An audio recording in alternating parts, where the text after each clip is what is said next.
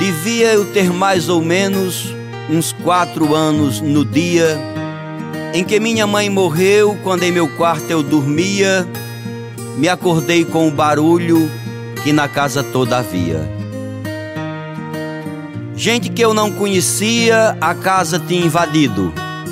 No quarto em que pai dormia, eu vi mãe corpo estendido e feito um louco meu pai por cima dela caído. Esse é um trecho do Menino de Engenho em Cordel, conduzido pelo cordelista Janduí Dantas.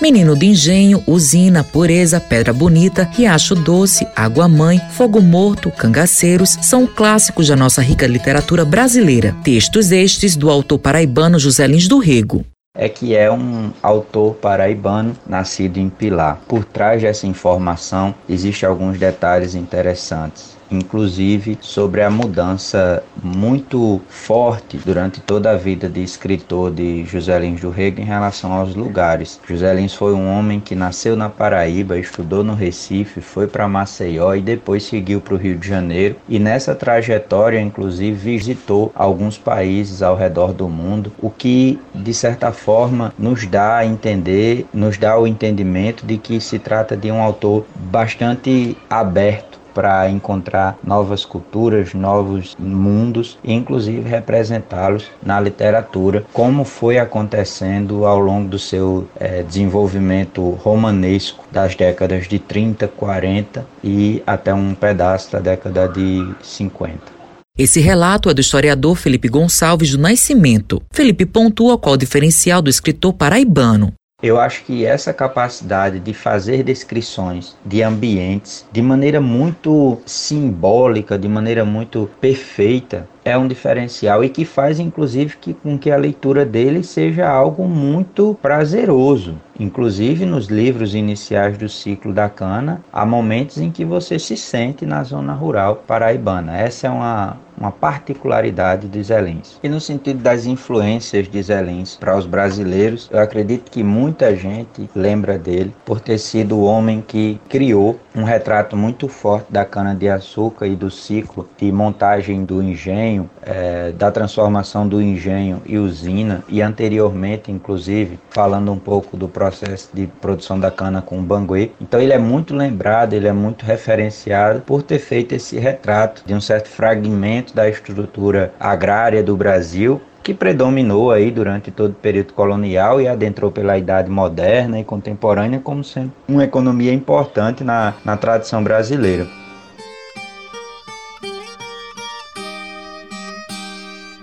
José Lins do Rego Cavalcante. Onde nasceu? Pilar, Paraíba do Norte, no Nordeste do Brasil.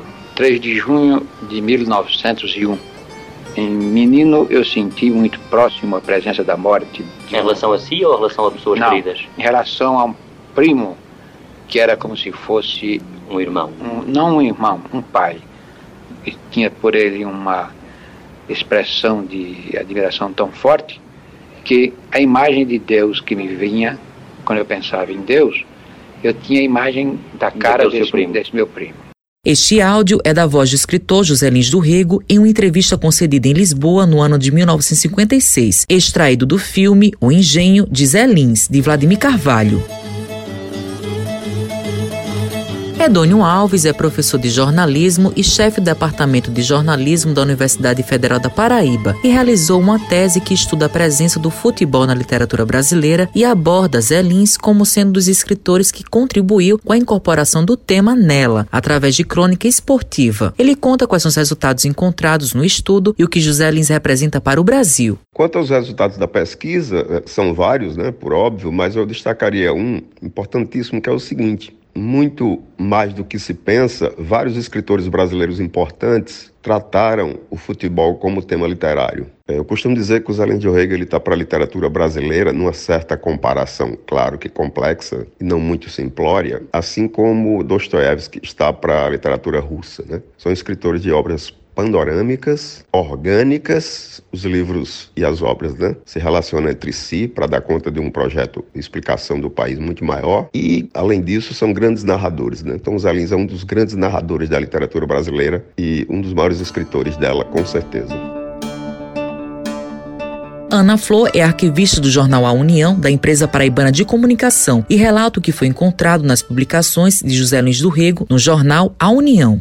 Ao longo de quase 20 anos que José Lins esteve presente nas páginas do jornal A União, com publicações frequentes em um dos cadernos chamado Suplemento Literário, além desses artigos que publicava, o jornal sempre acompanhou a vida desse ilustre paraibano, informando vários acontecimentos referentes a ele, como a inauguração do seu busto em sua cidade Pilar, em 1952, sobre as várias homenagens que houve no seu aniversário aniversário de 50 anos. Em 1955, sua eleição e posse para a Academia Paraibana de Letras e várias viagens que o escritor fez em diversos lugares. Em uma dessas viagens, quando o escritor retornava à Paraíba, o jornal A União comunica que ele será homenageado pelos meios sociais e intelectuais do Estado e o chama de colaborador e velho amigo.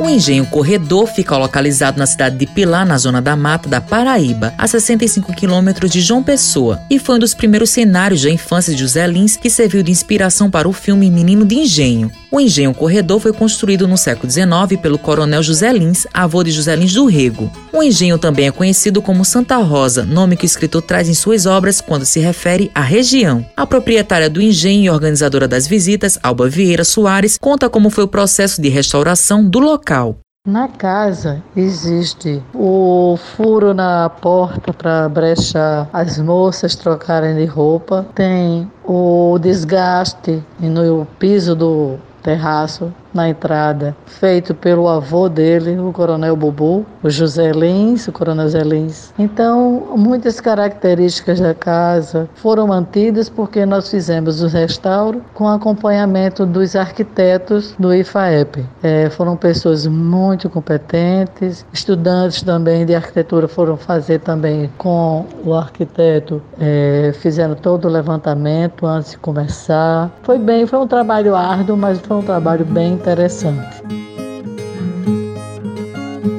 Maria Cristina Lins do Rego é filha do escritor e tem 88 anos e também é escritora. E ela fala como foi José Lins como pai.